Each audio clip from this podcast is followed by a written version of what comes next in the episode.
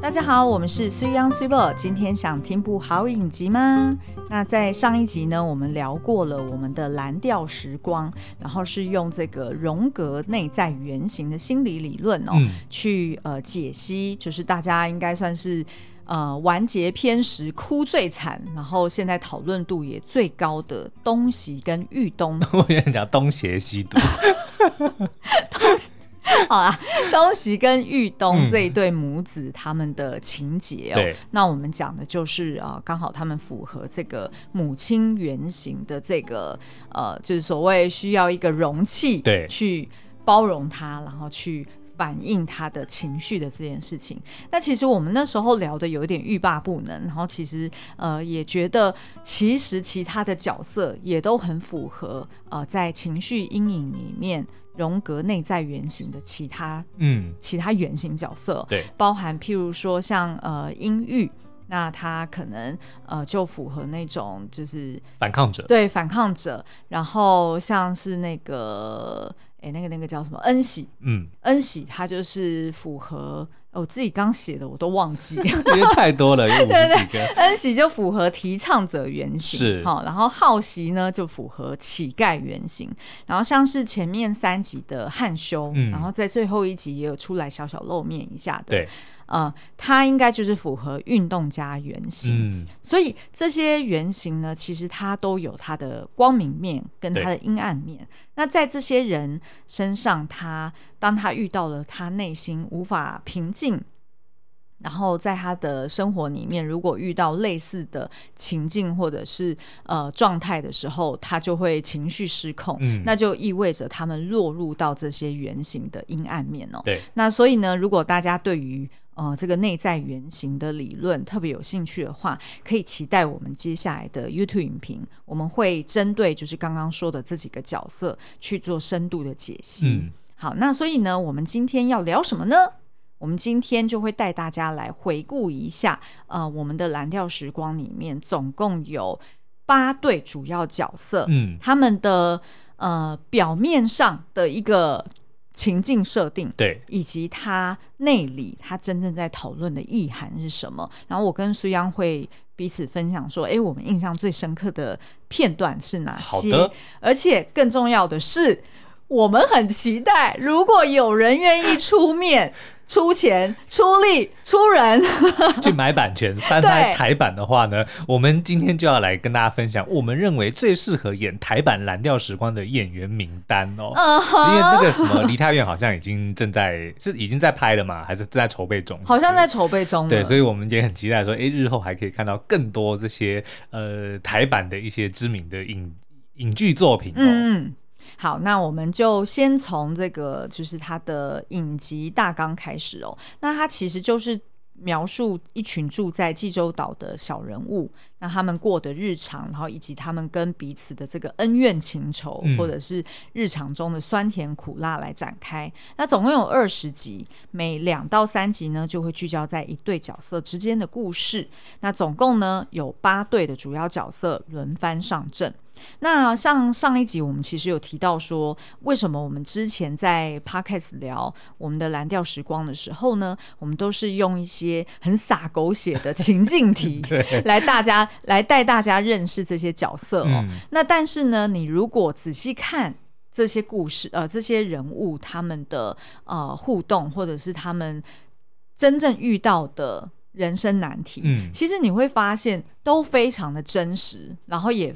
也很平凡，对，其实并没有表面上设定的那样子撒狗血，而且似乎都我们都可以投射，不管是自己或者说我们生命中遇到的人，嗯、好像都还蛮符合，就多多少少都跟这一个影集里面这些角色们的故事很像。没错，嗯，好，那我们举例来说哈，像前面三集呢，大家还有印象吗？就是呃，汉修这个角色，他回到了呃济州岛，嗯、然后呃，他在跟他的算是仰慕他的恩喜，但是恩喜看待他是他的初恋对象哦。对那他们两个人之间的故事，那一开始呢，他的设定你可以就把它假想成就是恩喜的初恋回到家乡，然后到处借钱的这件事情。好、嗯，那通常我们在想到那种就是人步入中年，然后不管是他家庭困难，或者是哎他为了养小孩等等的问题，对，可能有时候真的是经济状况有一些拮据。就会回到家乡来跟熟识的朋友们去借钱。嗯、那这件事情，其实，在日常中还其实是蛮常见的，还蛮常见。像我自己就有遇过那种，嗯、就不是我遇过啊，就我们自己家中也有某个长辈，嗯、就在他的年轻的时候也是意气风发。我记得好像是开。呃，应该是玩具的进口商，类似这样子的。嗯、然后我们每次见面，就是他来或者说我们去的时候，哎，都会送小朋友们那些很精美的进口玩具哦。但是到后面好像似乎就经营不善，所以然后还就跟我爸妈借钱。嗯、所以就是我觉得。恩喜跟汉修这个可能就是比较像是一个梦想的破灭吧，尤其是对。恩喜来说，因为汉修曾经是他的白马王子哦，嗯、那但是没想到，然后的确也他得到的消息就是说，哦，他到了本岛，然后当了这个银行经理，然后女儿好像是什么高尔夫球的选手，在国外比赛，就好像都很风光，哎，但是没想到最后却自己似乎被设局一样，嗯，要被。去借钱哦，所以就让这个恩熙就觉得很不能接受。嗯，但是我觉得这个心路历程就很符合我们今天，也不是符合啦，就是在荣格的这个原型里面，我们也看到说，哦，你可以去理解汉修，因为在这个书里面形容的他叫做运动家的原型哦，对，他就是那种不肯认输、不愿意停损的那种人。因为呢，这个运动家原型在荣格的理论里面来说，就是那种。我只要再努力一点，荣耀就在前方。是，所以我我我我都已经投资那么多时间成本下去了，嗯、我绝对不能放弃。那如果用这个就是光明的角度来看运动家原型这样子的这样子的行为举止或者他的心态来说，这样子的人的确他比较容易可以去超越他身体跟心灵上的限制，对，然后也可以释放他内在的精神能量。但是呢，如果他走到太极端，就像是汉修一样哦，嗯、那他的阴暗面就会是为了要保全、超越自我的荣誉感，也就是说，他很爱这个面子啦。那如果说他面子挂不住，他没有办法去维持住这样子的一个信念跟形象的话，那他很有可能就会使出诈术，哦、不管是自我欺骗，或者是去欺骗他人。OK，嗯，或在篮球场上就是假摔，人家稍微碰一下就 啊，就退个七八步。哎、欸，的确，汉修好像有有就是描述到他高中时代是很会打篮球的嘛。哦，对对对，所以我觉得还蛮巧的，怎么还刚好就符合这种运动家原型？是，那我自。自己最印象最深刻的，其实是有一幕，就他汉修不是回到家乡，然后也跟这个恩喜，就是一开始就呃算是再续前前缘，嗯、然后他们到了海边，然后突然汉修看到了年轻的他跟。朋友们在在，在海中很自由的玩的时候，他突然那个哇，他演的真好，他演的真好，他他好像仿佛是就是很渴望回到以前的那种自由自在、无忧无虑的的这个时光哦，嗯、因为他实在是被这个债务还有就是孩子的这个未来等等的压得喘不过气来了，所以他就脱掉衣服，然后就往海里冲，嗯、然后就在那边游泳，嗯、然后。我印，但是我印象最深的是后来就是他年轻版本的汉修也在旁边，嗯、对，然后两个人就是一开始是很自由的，就是一起飘飘着，那但是呢，汉修就突然想，好像就是说想通了，或者说他下定决心，要跟这个恩喜借钱了，所以他就跟恩喜说，我们去木浦玩，嗯、然后年轻的版本的他就用一个很诧异的眼神的表情看着年长的自己，嗯、我觉得那一幕真的是。设计的很好，对不对？就不晓得这个是编剧他自己想的情节，还是说导演神来一笔说，哎，应该要这样子安排。因为他就等于是年轻的自己不敢相信说。年长的自己会做出这种违背良心的事情，对对对对对对对对，所以这就是非常符合运动家原型。那其实我印象最深刻的，反而是汉修的指甲掉了这件事。哦，我从第一集看到他踢，因为他是在办公室不小心踢到桌子嘛，然后所以那个呃，应该是右脚的大大拇指的指头就整个就是流血喷血，然后非常的痛，然后去劝架的时候还被踩了一脚，所以后来就越来越严重，然后他指甲就掉了，然后每一次要。换药或者是洗澡的时候就非常的痛哦，嗯、哇！我那时候我记得我第一集跟着你一起看这一幕的时候，我就直接关掉说，说呃，我现在在吃饭，我不想要看这一幕。而且为什么这个影集要在第第一幕就给我们看一个这么不悦，就是 unpleasant 的一个画面？你知道吗？脚我知道，我知道，我要讲这个，留给我讲。你讲，你讲。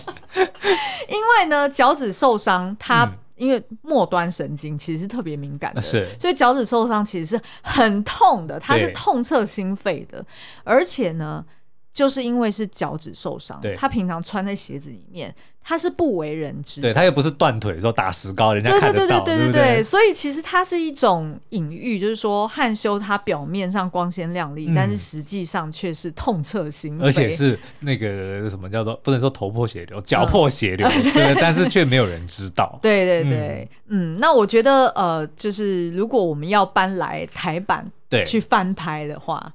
汉修一定要由我们李仁哥来演呐、啊，他真的是的，因为汉修我们刚刚讲，他就从小就是那种、嗯，比如说外形出众啊，然后就是一表人才。那长大了，虽然经历了一些沧桑哦，但是呢，还是文质彬彬，就给人家看到就觉得哦，是一个哎，好像蛮值得信赖，或者说就是一个很显眼的一个存在哦。嗯、那我们这个李仁大哥，他的演技当然是毋庸置疑哦，但他的这个在以往很多的作品里面，我们也看到各式各样的面相，比如说有有。有慈祥的，然后有耍坏使 坏的，对，对，就我们觉得他很适合这个汉修这样子的，嗯，的气质，嗯嗯。然后而且呢，就是呃，我们觉得恩喜呢，就要找一个，就如同就是现在恩喜她贯穿全剧，即便我们后来看到她跟她的闺蜜的一些心结，无论如何，我们都觉得恩喜其实就是一个想要照顾所有人的一个，呃，广东话是不是讲大家姐？哦，对。对嘛？哈，就是他全镇的长辈们，他都要来接送。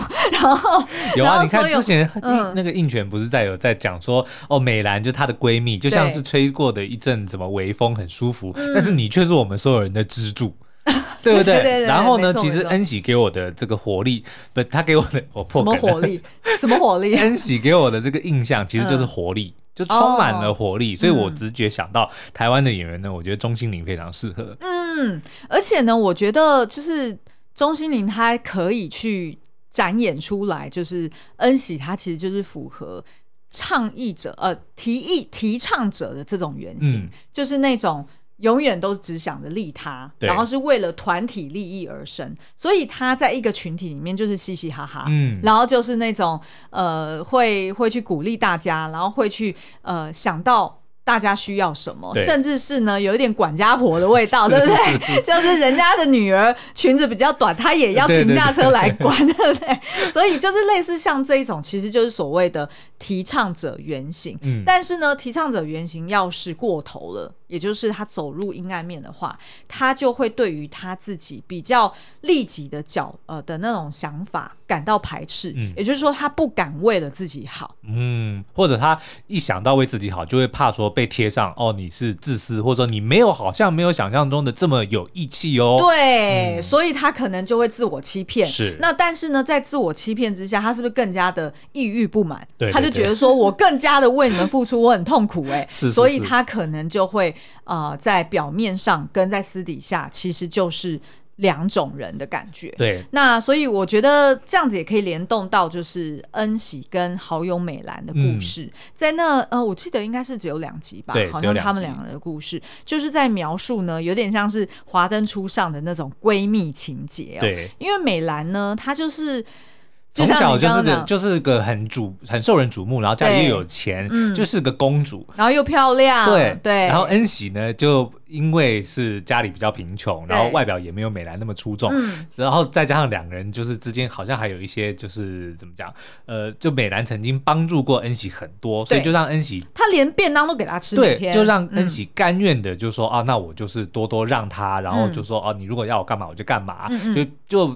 久而久之，就变成了像婢女或者是小跟班、小跟班的这种是婢女，不是婢女，婢女 OK 的这种角色。对，所以其实我觉得恩喜她压抑久了，她反而明明一直以来她就写着日记去骂美兰，对，但是呢。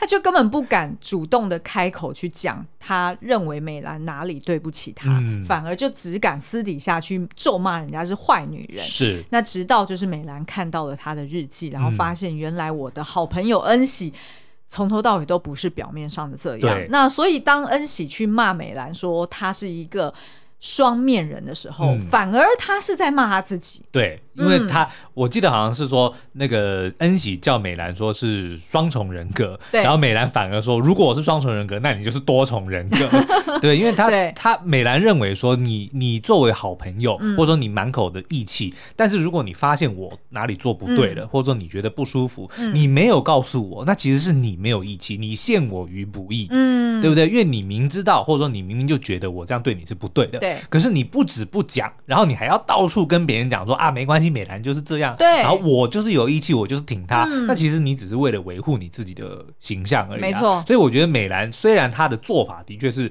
是值得讨论，或者说是不应该的，但是因为他并不知道这件事情，嗯、就从头到尾这个恩喜都没有告诉过他。然后每个人两两、嗯、每次两个人见面啊，就是义气义气义气，所以他当然就觉得说，那我们之间的互动是很 OK 的啊，嗯、对不对？不要不然你为什么不告诉我？好哦，那如果恩喜是由钟欣凌来饰演，嗯。那你觉得谁可以演她的闺蜜呢？我觉得那一定就是要有一定的这个美貌跟气势，而且是要有一点点贵妇感，对不对，因为她原本的设定是她是那种呃美容美体事业的店长嘛，对，所以他一定是很懂得怎么去跟贵妇们高官，然后个性又比较直率的，嗯、所以我觉得贾静雯会很适合。哎，可是我觉得刘品言很适合，哦，真的吗？你不觉得吗？刘品言年纪我看一下。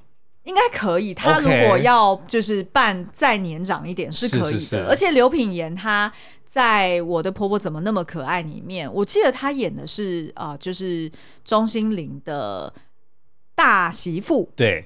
我忘了是老大还是应该是大媳妇，嗯，然后他那个大媳妇就是有钱人家的小姐哦，所以呢个性就比较骄纵，是，然后也比较喜欢使唤别人，对，所以我那时候就看他跟那个钟欣凌的火花还蛮不错的。好哦，那所以大家也欢迎观众来告诉我们说，哎，你觉得如果今天我们找钟欣凌来演恩喜的话，那她的闺蜜美兰是贾静雯比较适合呢，还是刘品言比较适合，还是有更适合的人？我们讲的好像好像有那么一回事，我们要我们要投。钱来开拍是不是？讲那么开心？以上全部都是我们不负责任的言论，请大家不要骂我们。这、欸、所以这是我们自己的，就是希望嘛。大家都有玩过，比如说篮球有 fantasy，就是梦幻篮球。哦、对，对，我就希望啊，我的中锋就是要欧尼尔，对不对？那我的这个得分后卫就是要迈克尔乔丹，怎么样？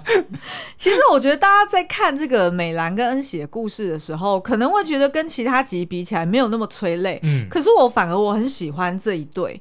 是因为我觉得他其实真正要探讨的是个人形象跟内心价值的差距，就是当你想要营造的外貌，或者你想要营造的这个这个这个你的人设好了，嗯、然后跟你内心的真实的感受跟价值如果有差距，如果不符合的时候，你为了那个人设，你愿意牺牲多少？多少？嗯、对，然后如果你要把你十几年的闺蜜也牺牲下去，哇，那这个就是很精彩。是的，对。好，那我们接下来来看一下另外两个有恩怨情仇的兄弟党哈，嗯、但是他不是真的兄弟党啦，就只是好朋友，情同手足。他们两个，一个刚好喜欢美兰，另外一个刚好喜欢恩喜，哦，对不对？哈，对。好，那就是我们也很，就是我们也很喜欢的应权跟浩熙啦。那应权跟浩熙的他的故事里面呢，主要就是在介绍说，哎，他们两个人呃。从以前就是他们也是高中同学，就是从小一起长大的。嗯，然后但是呢，因为好奇他就是嗜赌成性嘛，对然后应权也走入了黑社会。那后来就是呃，他们各自都有一些遗憾，嗯、所以不管是妻子离开，然后或者是应权他的妈妈也间接因为他自己而死，对，算嘛哈？我觉得。不能算是间接，可能是直接。哦、对，OK。所以呢，对于这两个人来说，心里面都有个遗憾。对，所以他们才会很努力的去，算是那我又要讲成语，但我讲不出来，就是 那叫什么什么归正，反邪归正，拨乱反正。拨乱不是不是不是，我的意思就是说，他们 因为本来一个是混黑道嘛，哦、然后另外哎、欸、对，改邪归正。我刚刚说什么混邪归正，混邪归正。好了，我们真的要买成语来读啦。好，就是呃，他们两个人呢，反正就是一个就哎开始认真的煮这个呃血肠汤哈，然后另外一个就是当卖冰块。就卖冰块的，然后他们就是很认真的工作，然后赚钱养各自的儿子跟女儿哦，嗯、然后他们的下一代呢也是非常出色，也很争气，就是老是考试都是全校的第一跟第二名啊、嗯哦。那但是呢，这两个作为就是曾经有过深仇大恨的这个冤家，他们的孩子。居然搞在一起啦，而且还弄出人命了。哎、欸，对对对对对，那我们来讲一下。其实我觉得恩泉跟浩袭，他其实就是要去讲应泉。哦，对对，应泉跟浩袭的故事就是要讲。怎么去放下过往的积怨？是，而他们的呃两个高中生的小孩意外成为小爸妈的这个故事呢，其实是要去描述跟应泉还有浩袭亲子之间的情绪勒索。嗯，哇，这个情绪勒索我印象最深刻，就他们不是后来就是、嗯、呃怀孕的事情被揭露了嘛，然后他们两个就离家出走。嗯、那女儿呢，就是这个英珠，她就去到了这个旅馆哦，她就坚持不回家，她要让她爸爸先主动的来联络她。因为他知道这样就赢了，对，然后他们才可以继续争取说要把小孩生下来，然后两个人可以继续在一起。嗯、所以他就坚持就是要等爸爸主动。所以然后我觉得这个超级情勒到一个超情勒、啊，对，因为他爸爸其实很可怜。嗯，说实在的，就是他爸爸已经为他付出这么多了，我们不能说他完全没有错。就他爸爸的确也是也是因为他当年的这些自己做的一些错误，才导致他们。父女俩沦落到这样，就是妈妈也离开了嘛。对对。那但是到后面，我老实说，她怀孕之后，我觉得简直就是情乐公主，哦、到了一个极致。真的真的，所以就是呃，好奇她在学校呃为她的女儿争取，要让她继续上课。嗯。后来他离开了老师办公室之后，两个人走在操场上，哦哦、哇，那边真的要哭死。然后他爸还特别的去。就是正装打扮，对不对？还穿了西装，对对对，打了领带去学校跟老师讲正式的事情。嗯嗯，哇，我觉得那一幕看，然后他，但是他完全不看他女儿，也完全不跟他女儿讲一句话。嗯，但是他女儿后来又请了他。对对对，但我觉得就是。父女 versus 父子，嗯，总是有差异的。嗯、你知道我印象最深刻的，反而是、哦、呃，应该算是第二集还是第三集吧。反正呢，就是应泉跟浩熙还有其他人一起去参加了同学会之后，嗯、然后大家都喝醉了嘛，所以这个定俊船长呢就把这这两个男人给送回家，对。然后 call 他们各自的小孩出来迎接 哈。是那结果你就可以看到说，哦，应泉就是直接有这个阿显他的儿子，就是很孝顺的。扛着他老爸，然后还会被他老爸推头说：“哎，你怎么那么没用啊？就是我，呃，怎么连扶我都扶不住呢？真是没用！然后还都考不到第一名，哎，真是搞什么？就是枉费我这么辛苦养你哦。然后这个儿子当然就是摸摸鼻子，对，摸摸鼻子。结果你没想到，从另外一个车门下来的这个浩袭呢，也是东倒西歪的哦。结果呢，哎，他女儿英珠就直接站远远的，然后对他爸撂狠话说：“你给我站好哦。”我是不会扶你的哦，走 卡，对不对？有没有即视感？有有有，我觉得真的是女儿对爸爸，尤其是喝醉酒的爸爸，嗯，有一种，有一种，其实有一种老婆的感觉。OK，会想要管哦，尤其就因为他们的确没有没有妈妈嘛，对，然后反而女儿会想要管爸爸，然后而且会想要。有点像是在教训爸爸，对，就是叫你自己振作，你给我就是看斩扎了 的那种感觉。嗯、然后那时候反而就是好奇还会有一点像是，哎呦，我们吴丽英珠哦，就是很很厉害啊，都考第一名，然后想要跟他撒娇的感觉。而且就是每一次他要早上出门之前，他还会煮好早餐给他女儿吃，嗯、而且他还会跟他英珠讲说，哎，英我们英珠好可爱哦，可不可以让我摸一把这样子？但是就是你就会发现说，哇，就是。父子跟父女他们的互动以及他们互相情勒的方式，其实是很不同的。我觉得在这四个人身上可以清楚的看出来。那问题来了，嗯、你觉得好奇该由谁来演？好奇哦，这个我想了很久，然后我，我也想了很久，对，但是我最后选择的呢是郑有杰导演。那这个郑有杰导演呢，他其实演过非常多的戏哦，然后演技也是很精湛。重点是呢，我觉得他的气质跟好奇非常的相符，嗯，就是呢。乍看之下很慈祥，那但是呢，他的那个气质散发，却说他心中好像有很多的故事。哦，对不对？然后他也有很多的，就他可以把那种有点悲伤，对，但是他却为了这个小孩，他能够就是维持那个强颜欢笑，或者是说要打哈哈，或者是这个振作的那个坚强。因为我印象最深的就是那个时候那部我们访问他的那个是《亲爱的房客》，亲爱的房客，他就有聊到说他。的那个呃，电影里面的原型其实有很多的故事都是跟他跟他儿子的这个互动，所以当他讲到孩子的时候的那个表情，我到现在都很印象深刻。而且你还记得那时候郑有杰导演讲一讲还想哭，对，太太感动了。对，他是一个情感很丰富，对，然后比较感性的人。讲到电影里面有一句说，那个小孩问爸爸说：“爸爸，呃，什么有我会不会很辛苦？”然后爸爸说：“可是有你比较幸福。”对，就然后他就很快乐，因为这个就是 导演。如果我们扩错，因为我不记得 exactly 的这个就是这个意思，这个意思。但是这是真实发生在他的，他儿子这样跟他讲，对对对，他的就是年纪很小的儿子告诉他，然后他就觉得很感动。对啊，所以我就看到好奇对他对英珠的那个那个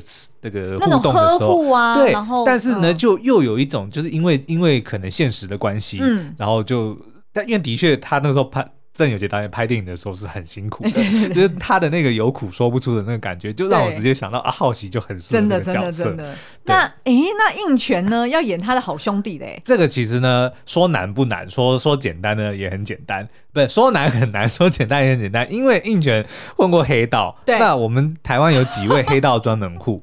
对，那我想到的一个当然就是王世贤。对，对，那当当然，我自己觉得我们的这个世贤哥的这个外形是比应泉帅很多的。嗯，可是我觉得那一个那个什么。气势，就我我觉得非常的适合。嗯、然后我每次只要想到应卷，只要一生气一吵架就会脱衣服，对，就觉得哎、欸，要是我们王世贤，这也可以在身上刺龙刺虎，对不对？就维持他那个。然后，那个、然后每次他一脱衣服，那个好奇就跟他讲说：“你干嘛？没有人叫你脱衣服啦。”我觉得那个会有一种，你知道吗？就是我就可以想象到郑有杰跟王世贤他们的互动，就会有那一种。就是有点好兄弟，对，然后有点好笑，是是是，你会觉得他们又有一点可，就是可怜的那种平凡小人物，嗯、他为了下一代去付出嘛。对，你同时之间同情他们的时候，你却又觉得很好笑，是就是那种冲突感。对，好，那至于他们的下一代呢？其实我觉得不难挑啦。嗯，那个我们直接看脸跟看气质啦。哦，对对对对，所以阿贤我们觉得很适合蔡凡熙。或者是施柏宇，蔡凡熙就是演那个报告老师怪怪怪物的里面那个反派，是对不对？嗯、然后施柏宇就是想见你的那个呃男二，对对，基本上呢就是娃娃脸。然后呢，嗯、就是斯斯文文，就像乖乖，就是看起来乖乖、欸。对对对。然后女朋友怀孕，他就自己也乖乖的去打杂工，然后但是做的有一点，有一点不是很到位。然后就笨拙笨拙，可是你知道他是一个很负责任的小男人这样子。嗯、那英珠的话呢，当然就是要聪明样，然后呢、嗯、漂漂亮亮，但是呢又很犀利，就是凶起来很凶的。那我们觉得陈妍霏很适合，很适合，很适合。而且你就想象陈妍霏来，就是。情勒郑有杰 哦，有用哦。好，那再来呢，就是海女英玉跟船长定俊的故事了。嗯，呃，我在网络上面看到 Netflix 社团里面，大家都是提到说，哇，英玉这一段的故事呢，其实是后来居上，嗯、因为他们一开始呢都觉得说，啊，这就是一个莫名其妙的女人呐、啊，一个就是绿茶婊。哎、欸，对，呃，是没有人讲绿茶婊啦，但是就是说什么，呃，他好像就反正好像乱搞啊，嗯、然后又有一搭没一搭的，然后也觉得呢，定俊好像从头到尾也都是默默的看着他，然后也不知道在干嘛，对，然后大家都搞不懂说这一对情侣到底有什么浪漫，有什么好看的，但是呢，没想到后来居上，呃，当就是故事揭露说，原来英玉他的秘密就是他有一个患有罕病的。呃，同呃双胞胎姐姐，对，叫做英熙。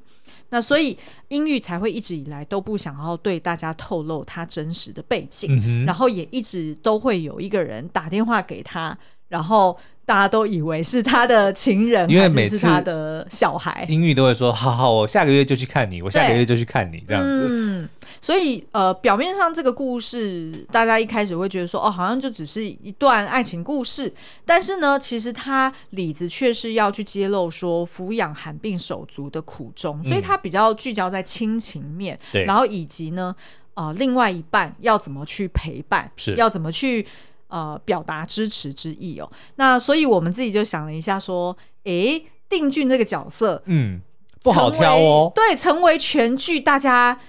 最理想型的一个好男人，对不对？帅气、温暖，但是呢，他又要有那种呃很文静，因为大定俊大部分时候是不讲话的，是的，他就是在在角落观察着众人，然后默默的做，然后看自己什么时候最适合做什么事情来帮助大家哦，嗯、所以他必须要有那种暖男的角色，嗯、但是呢，他又一定要够帅，对，对不对？然后笑起来的那个又很阳光，对，没错，就是不笑的时候觉得有点不知道他在窥视什么，嗯、哼哼哼但是笑起来却又。很阳光，是。大家想到了《亲爱的房客》里面的莫子怡，是不是很适合呢？合对，因为莫子怡她她就是有一种，她有一个文质彬彬的气质，对，她就是有那个气质，但是呢，她在笑起来的时候又很灿烂。对，然后而且我觉得她跟这个，哎。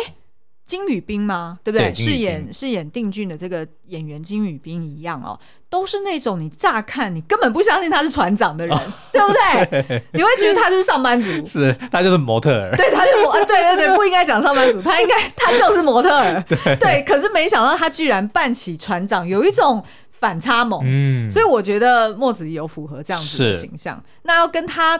对应的就是能够呃跟他眉来眼去，嗯、然后不断的挑逗他。可是呢，外形很出色，对，然后又、呃、又有很多秘密，对，然后但是呢，其实一旦揭露之后，你又觉得会很疼惜他。重点是呢，英玉有一个表情就是耍狠。哦，对对对，对，因为英玉常常就是他，你他，哎，他是什么型？我忘记了，他是反抗者型。哦，对，反抗者，对不对？也就是说，他其常常会为了反对而反对，所以他很多的时候会撂狠话。对，因为反抗者原型，他的理论就是说，他可能从小到大就是被一个权威给压制住。对，所以当他好不容易呃成长了，他想要摆脱那个权威感的时候，他就会刻意的去跟人家作对。对，然后而且呢，还会。刻意的去展演，去强调他有多么的站在你的对立面，对，所以就是特别讨厌的那种小孩哦。对，那可是呢，你会说。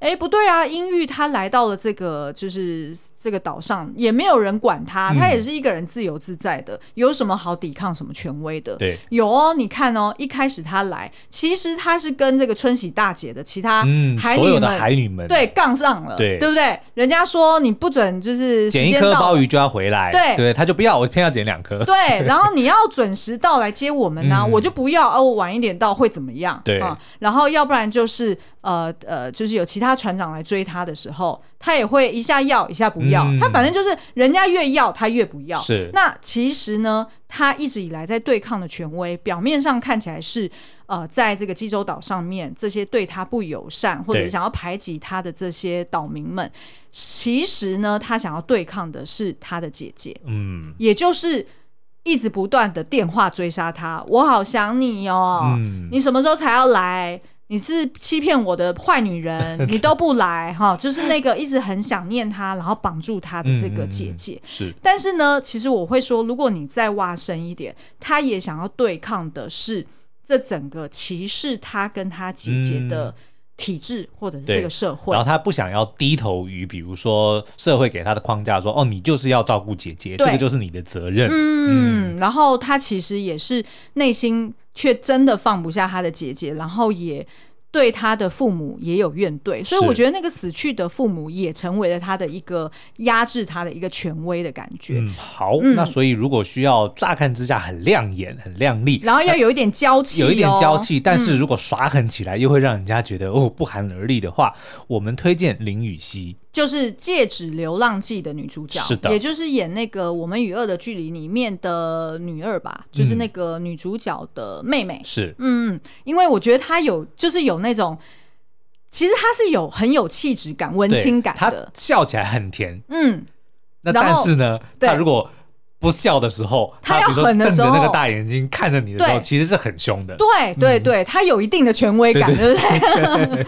好，OK，我们再来看一下，呃，哎，再来，你觉得要要要要，就直接东西？跟宣雅好。哎，好好好，东西跟宣雅，哎，真的真的，因为是李秉宪跟申敏儿，是是是，而且我本来以为申敏儿的戏份可以再多一点，嗯，有一点可惜，我觉得还可以啦，有点到，有就是够了。因为我觉得他呃东西还毕竟还是最主要的，就是最主要的一个主轴啦，嗯、因为要去借由他去描绘呃他跟玉东。的关系，然后以及怎么去影响到他跟宣雅的关系，是，所以等于是说，还是要围绕着东西来来作为核心去展开哦。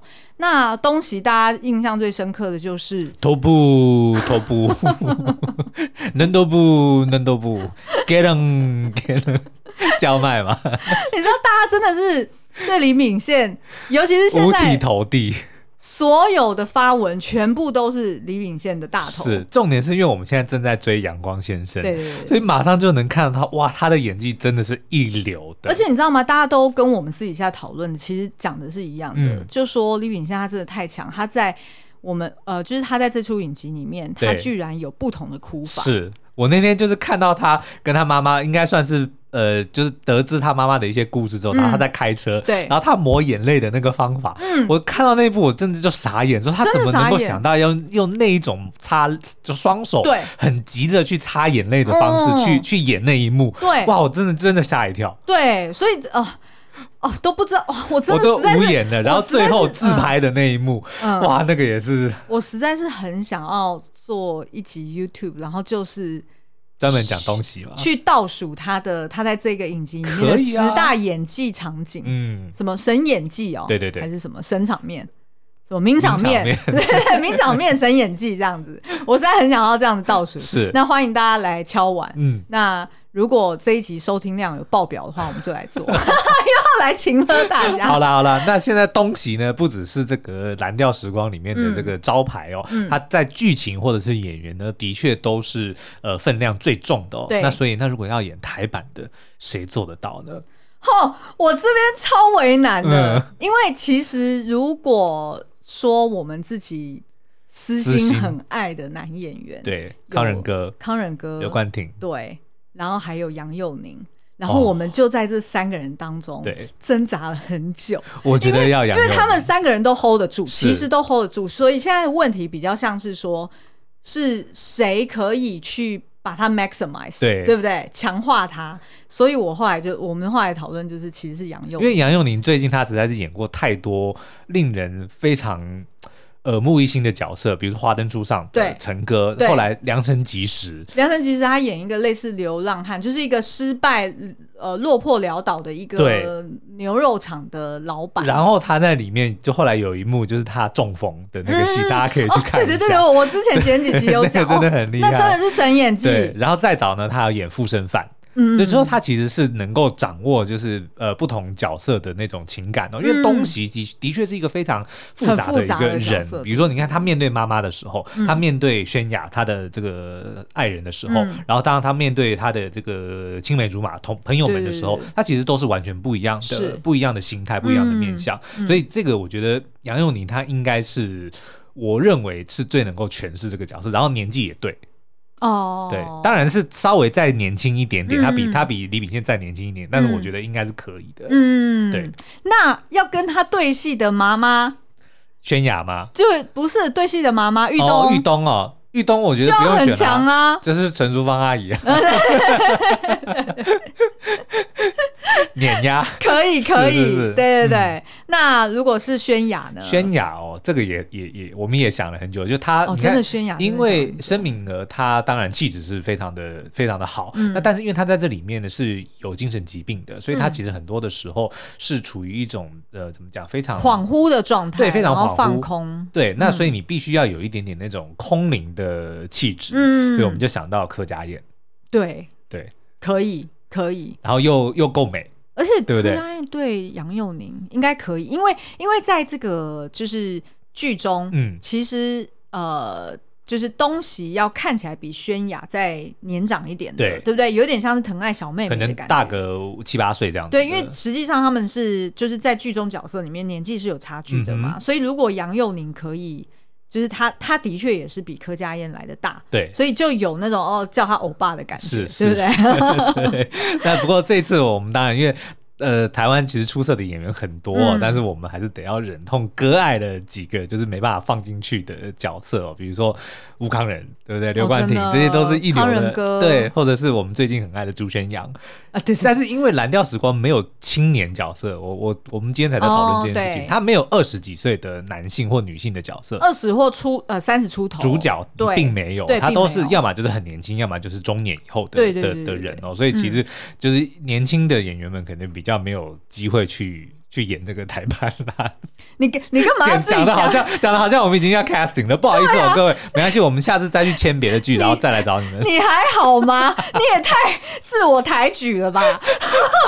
反正就是梦幻篮球嘛，我爱怎样就怎样，对不对？哎，如果大家喜欢我们这样子来聊，就是把这种厉害经典的韩剧或者是美剧，把它 casting 台版的，欢迎大家来 Apple Podcast 底下留言。我们我们今天在讨论的过程中好嗨哦。